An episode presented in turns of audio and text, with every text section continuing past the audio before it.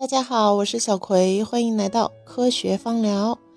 嗯，这个接着咱们上一期的聊啊，就上一期咱们不是说了吗？对咱们芳香疗法，就是现代芳疗起着决定性作用的两个非常重要的人物，一个是法学呃法国化学家雷奈莫里斯加德佛塞啊，另外一个是法国军医珍瓦奈。好，呃，在他们之后呢？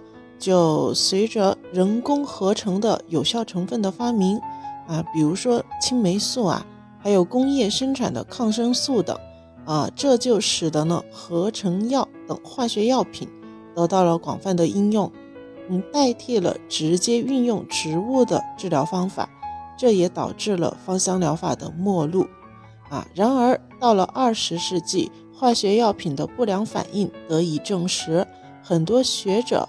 也对只重视疾病治疗的现代医学提出了质疑。这时候呢，芳香疗法等自然疗法再一次得到了人们的关注。啊，补充现代医学的缺点和不足。啊，在医学前线作为补充代替疗法。啊，基本上呢是普及于欧美地区哈。所以现在其实芳香疗法在欧美地区。啊，更多的作用呢是就是在咱们的健康上，就是作为一个补充医疗，就是补充正规医疗的一种自然疗法啊。所以其实，在美容上的应用呢，呃，是在之后的事儿了哈。嗯，好，呃，然后呢，当然哈。就是说，芳香疗法当然是除了在医疗领域啊，在咱们美容界也是相当受欢迎的啊。虽然这是后面的事儿哈，但是啊，有一位在美容界当中有一位特别著名的人物，就是玛格丽特·莫瑞啊，他是第一位使用精油的非医学专业人士，他将芳香疗法啊，在呃芳香疗法的美容护理技术啊，就是在法国建立起了名声。啊，经过多年的临床经验和研究，莫瑞女士了解到植物精油被皮肤吸收的能力，啊，以及精油进入人体的途径。然后，她对植物精油及芳香疗法的贡献呢，使其于1962年及1967年各获得两项国际性的大奖。嗯，此外呢，莫瑞女士根据人体结构和精油进入人体的途径。又发明了一套使用精油的按摩手法。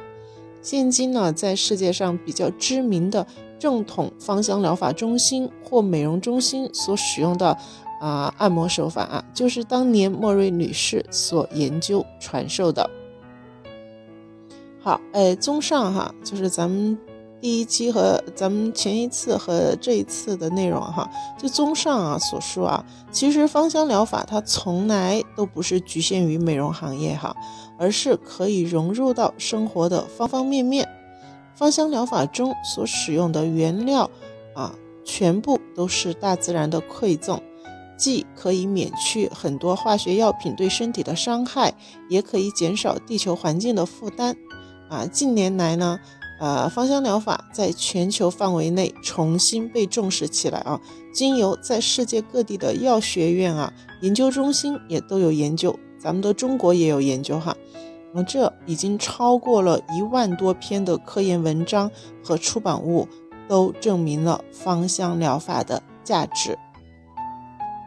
啊，这里小葵再强调一下哈，就是芳香疗法它并不能替代现代医疗，它只是一个辅助疗法和补足的手段啊，可以有效的调节人体的免疫机能，缩短病程，从而提高生活品质啊。但是如果就是咱们很不幸就是呃有了严重的疾病哈，那么第一时间呢还是得去医院看医生啊。就是不要自己在家瞎琢瞎琢磨啊，就是还是得第一能第一时间的去看医生啊。芳香疗法只是一个补充的疗法，只是一个辅助的疗法，它并不能替代正统的现代医疗。好，这就是我们这一期的全部内容。我是小葵，咱们下次再见。